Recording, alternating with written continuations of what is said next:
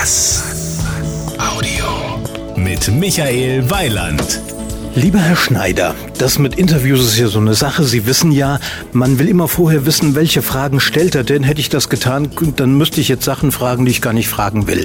Also mal abgesehen davon, dass Sie eben in der Pressekonferenz den Mega-Gag hatten, der Sie unsterblich macht. Ihre Pressesprecherin sagte, das ist leider äh, Leiter. Nein, es ist nicht leider der Leiter, sondern und dann ging sie. Also das wird immer, wird man sich dran erinnern, damals in Berlin, da war der Jochen Schneider leider der Leiter. Reden wir über das Auto, Oh. Aber mit einem kleinen Schlenker, weil eigentlich hätte ich jetzt über das Auto reden wollen. Das ist ein iX und nach dem X kommt eigentlich Y oder was auch immer, aber X ist ja das Mysterium und mein Mysterium ist, wieso haben Sie einen Mann verpflichtet, wo Sie doch eine Frau hätten verpflichten können als neuen Werbeträger? Also bitte Annie Friesinger, also das, das wäre doch der Mega-Gag gewesen. Das wäre schon der Mega-Gag gewesen. Nur Annie Friesinger auf Eisschnell oder auf Schlittschuhen auf dem Rasen, das wird dann, oder kommt dann doch nicht ganz so gut wie einer, der früher mal bewiesen hat, dass er doch halbwegs gut kicken kann. Und auch ausrasten kann, nebenbei bemerkt. Also heute habe ich das zweifelhafte Glück in Anführungsstrichen, weil ich in der dritten Gruppe der Vorstellung bin, erfahre ich was, was die anderen nicht erfahren haben. Ich habe heute noch rumgeblödelt und habe gesagt, eure neue Werbefigur ist Heidi Klum und die kriegt dann ihr nächstes Kind live auf dem Rücksitz des Hyundai und dann sagte ihre Pressesprecherin, naja, also blond stimmt und K stimmt auch, lüften Sie das Geheimnis. K stimmt, blond stimmt und dann kommt noch dazu Schwäbisch. Es kann dann eigentlich nur einer sein, Jürgen Klinsmann. Nun habe ich natürlich überlegt, der Klinsmann ist ja nicht nur Fußballer, sondern der ist ja eigentlich Bäckergeselle oder gelernter Bäcker. Und ähm, habt ihr denn auch schon drüber nachgedacht, den Bäckerumbau? Weil seine Eltern haben ja, glaube ich, noch die Bäckerei. Das stimmt, seine Eltern haben noch die Bäckerei. Ähm, wenn er ein Bäckerfahrzeug braucht, dann würde ich ihm eher ein H1 empfehlen als in so ein Hyundai X35. Da ist dann doch noch ein bisschen mehr Platz drin. Gut, also liebe Hörer, Sie merken, wir nehmen das jetzt nicht ganz so ernst. Also versuchen wir jetzt nochmal die seriöse Schiene. Also ganz klar, jedes Unternehmen versucht natürlich, sich ein bisschen mit Werbeträgern zu positionieren. Und wer sich mit Hyundai ein bisschen mehr oder ein bisschen intensiver beschäftigt, weiß schon, sie sind ganz aktiv im Fußballbereich. Sie sponsern Gott und die Welt, was Fußball angeht und vor allen Dingen das, was jetzt gerade kommt. Die Fußball-Weltmeisterschaft in Südafrika und die nächste Fußball-Weltmeisterschaft in Brasilien in 2014.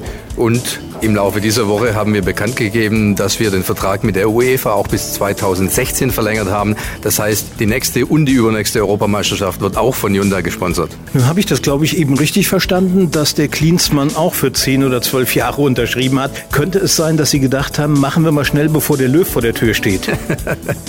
also so lange unterschreibt kein Fußballer. Äh, Jürgen Klinsmann hat für vier Jahre bei uns unterschrieben. Gut, also da hätten wir noch die Chance mit Löw. Jetzt hör auf mit dem Blödsinn. Eben hat ein Kollege gesagt, wieso haben Sie den Tucson umbenannt in iX35. Ich muss für mich persönlich auch zugeben, ich habe immer gerne Gags mit Autos gemacht. Als der Santa Fe auf den Markt kam, habe ich fabuliert von der Fernsehserie Westlich von Santa Fe. Kennen Sie nicht, sind Sie zu jung für? War eine wunderbare Geschichte. Als dann der Tucson kam, habe ich äh, den Pressesprecher Ihres Unternehmens, den Herrn Rau, genötigt festzustellen, wie viele Kilometer sind es von Santa Fe nach Tucson. All diese Gags machen Sie mir kaputt. Aber okay, das X ist das, was man gemeinhin mittlerweile für Allradantrieb nimmt. Warum muss so ein Auto einen Allradantrieb haben? Das Auto muss nicht unbedingt einen Allradantrieb haben, das Auto hat aber auch einen Allradantrieb. Wir bieten das Fahrzeug ja in zwei Varianten an, in einer 2WD-Variante und in einer 4WD-Variante. Wir schätzen auch, dass in der 2WD-Variante mehr Fahrzeuge verkauft werden als in der 4WD-Variante. Nun klar, also eine Zeit lang hat man gesagt, warum kauft jemand überhaupt so ein Auto? Ganz klar, man will sich ein bisschen absetzen vom Mainstream, weil eine Zeit lang sah ja ein Auto aus wie das andere und ich gebe zu, ich bin mal vor Jahren bei einer Neuvorstellung in Spanien hinter einem anderen Auto hergefahren, einer anderen Marke, die da zufällig auch präsentiert haben und ich habe das Ding wirklich erst erkannt, als ich das Emblem äh, sehen konnte. Heute sind die Autos ja schon nicht mehr so uniform. Man braucht nicht mehr diese in Anführungsstrichen großen Kisten groß in Anführungsstrichen. Warum sind die trotzdem so gefragt? Also Absetzen vom Mainstream ist nicht mehr der, der, Sinn, wenn man sich ein SUV kaufen möchte. Die Fahrzeuge sind einfach deswegen gefragt, sie haben eine höhere Sitzposition, sie haben eine bequemere Einstiegsposition und sie haben ein erhöhtes Sicherheitsgefühl. Gefühl. Und das stimmt ja auch. Ne? Bei einem Unfall sind sie nicht auf der Höhe einer Stoßstange eines Pkw oder eines anderen Lkw, sondern sie sind einfach, sie sitzen einfach höher und es gibt ihnen da ein gewisses Sicherheitsgefühl und auch eine echte Sicherheit. Was ich gut fand gerade war, dass Sie nicht gesagt haben, und man kann wunderbar dem Pferdeanhänger oder dem Bootsanhänger Anhänger hinter sich herziehen. Das ist so eine Klischeegeschichte. Ich habe immer wieder bei Präsentationen, wenn es um Kofferräume ging, dann sagt der Mensch vorne und man kann noch zwei Golftaschen unterbringen. Ich spiele kein Golf, obwohl ich zugebe, es hat mich immer mal gereizt. Ich kenne auch in meinem Umfeld höchstens fünf Leute, die Golf spielen. Mich interessiert eigentlich mehr, wie viel Mineralwasserkisten gehen rein oder von mir aus auch wie viel Bierkisten oder wie viel Paletten mit, mit äh, äh Milchbeuteln. Ein Golfbag ist für mich nicht so richtig relevant und der Pferdeanhänger auch nicht.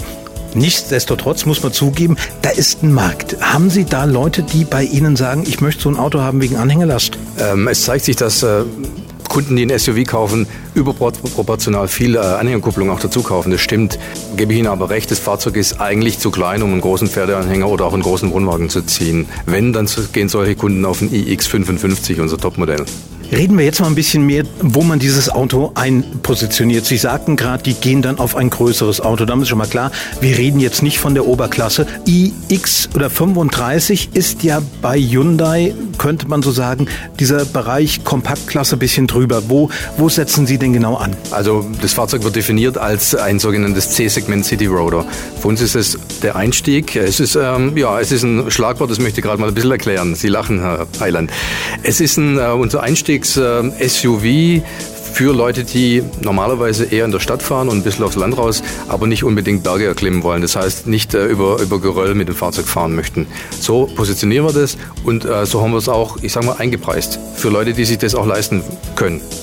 Ich habe übrigens nicht drüber gelacht, weil Sie das so erzählt haben, sondern weil Sie mir im Prinzip schon wieder den Ball hingelegt haben, wo wir, da, wir reden ja immer vom Fußball so im, im Umfeld. Ich habe mir in der Tat überlegt, dieses, äh, dieses City Roader anzusprechen, weil jeder hat irgendeinen Roader, einen Sports Roader. Sie haben einen City Roader, der nächste hat einen XY Roader. Mir ist klar, man versucht sich da ein bisschen abzusetzen, aber warum im Gottes Namen, um Gottes Namen muss man das machen? Wenn ich sage, ich fahre einen Sportwagen, dann fahre ich einen Sportwagen. Und wenn ich sage, ich fahre ein SUV, fahre ich ein SUV.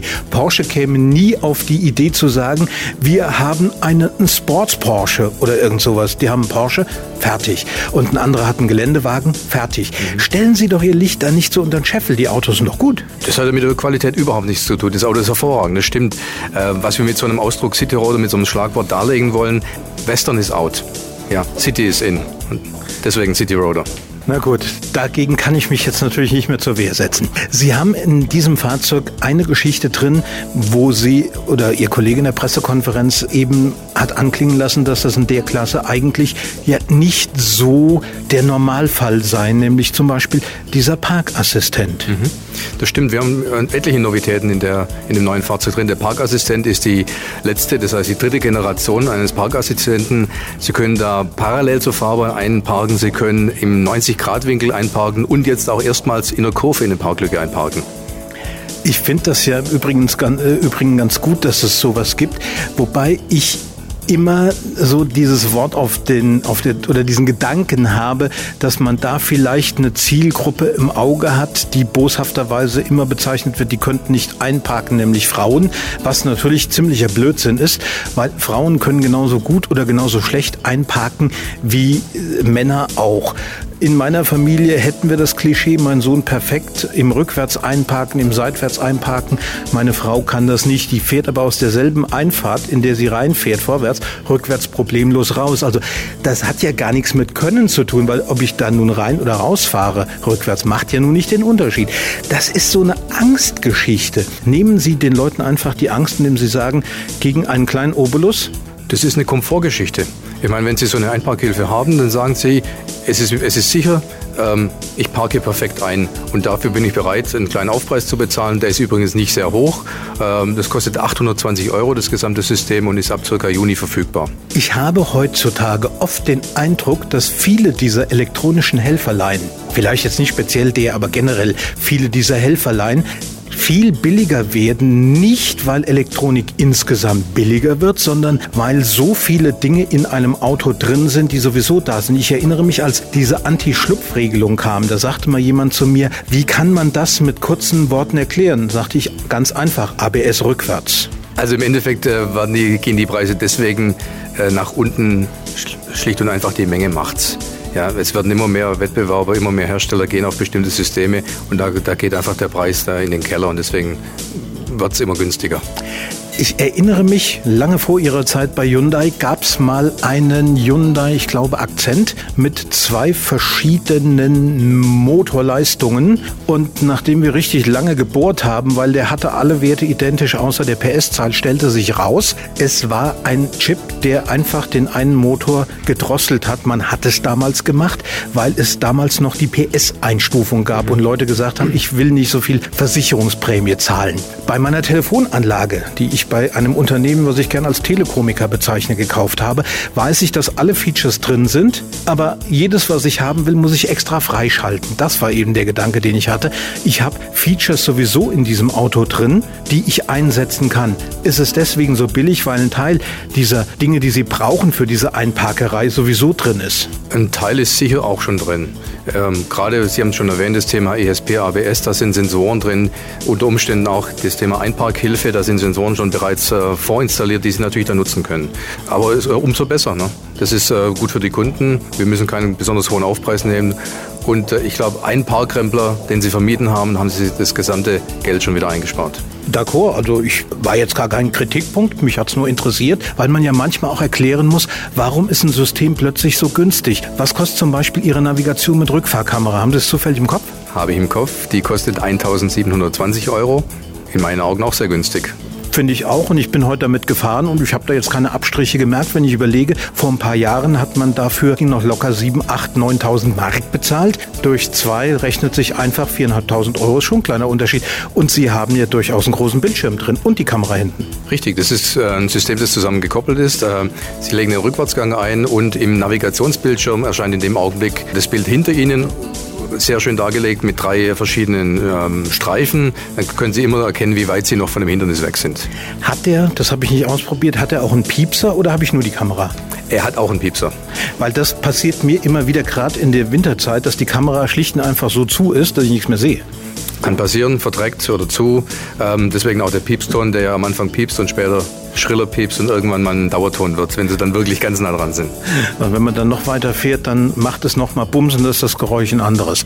Ich würde sagen, unser Abendessen wartet ja, wir wollen ja auch was essen. Noch einen ganz kurzen Ausblick, was kommt dieses Jahr noch an neuen Modellen? An komplett neuen Modellen werden wir im Spätsommer noch unseren Genesis Coupé bringen, also Nachfolger unseres ehemaligen Coupés. Äh, wunderschönes Fahrzeug mit äh, einem 2-Liter-Motor mit 210 PS und sogar noch mit einem V6 mit über 300 PS. Und Ende des Jahres ein sehr wichtiges Fahrzeug, ein B-Segment-Van.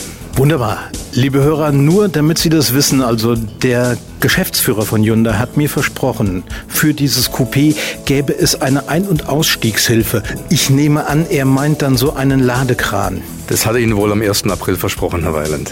Ich gebe zu, ich habe es frei erfunden. Herr Schneider, das war unser zweites Interview. Ich entsinne mich, unser erstes ein paar Jahre her. Das heute hat richtig Spaß gemacht, was nicht ja. heißt, dass das damals keinen Spaß gemacht hätte. Aber damals, ich habe es Ihnen eben erzählt, hatten wir ein böses technisches Problem, was wir gerade so lösen konnten. Ich hoffe heute nicht. Ich wünsche Ihnen einen schönen Abend und danke Ihnen. Danke Ihnen auch, Weiland. Das war ein Beitrag von Michael Weiland. Mehr zu diesem und anderen Themen gibt's auf was-audio.de.